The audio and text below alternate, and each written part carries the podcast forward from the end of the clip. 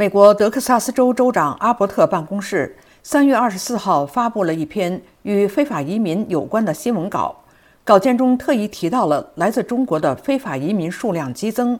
在过去的五个月里，也就是去年十月到今年二月的时间里，美国海关与边境保护局遭遇了四千三百名来自中国的非法边境穿越者。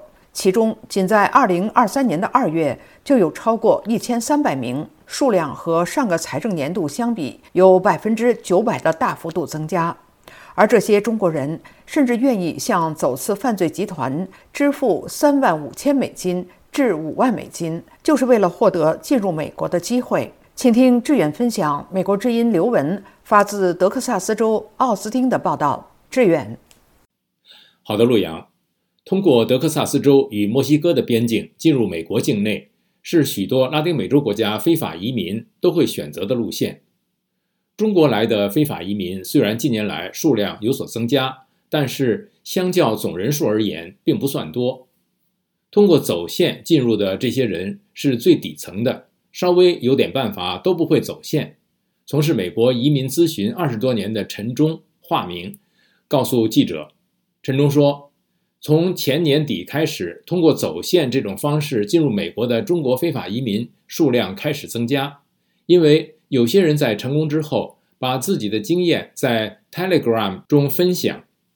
我知道的就有两个这样的电报群，一个人成功之后会发布在推特或者电报群中，一传十，十传百，很多人知道这条路能走，这样群组的存在降低了走线的成本。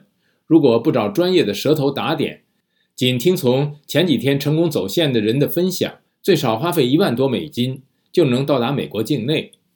而如果让蛇头帮忙打点关系、安排住宿和交通工具，最多需要四五万美金。但是与便宜相对应的是一路上的风餐露宿的辛苦和高风险。这些人通常。需要先去到香港和澳门，然后搭飞机到土耳其的伊斯坦布尔，转机之后到达中国护照可以免签入境，并最多停留九十天的厄瓜多尔。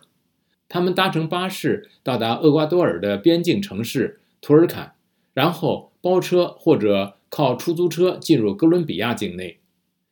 哥伦比亚的治安并不好，黑帮和毒枭的势力都很强大，走线者也是他们抢劫的目标。他们通过哥伦比亚后，坐船到达达里恩雨林的起点。如果愿意花一些钱，可以找到向导带路，还可以有人帮忙背包和背孩子。穿过雨林之后，可以包车，也可以自己花钱买摩托车自驾，一路行进到美国和墨西哥的边境，再偷渡进入美国。在洛杉矶居住的陈忠告诉记者。现在在洛杉矶蒙特利尔公园的林肯大道上就住了几百名走线成功的中国人，你一眼就能认出他们，有点风尘仆仆。他手头正在做的移民案子中，就有十个案子是刚走线到达美国的中国人的。他预测，现在正在走线的中国人保守估计也有一两万人。如果这条路一直能走得通，从中国偷渡来美国的人数会越来越多。陆阳。感谢志远分享记者刘文的报道。美国南部的中国非法移民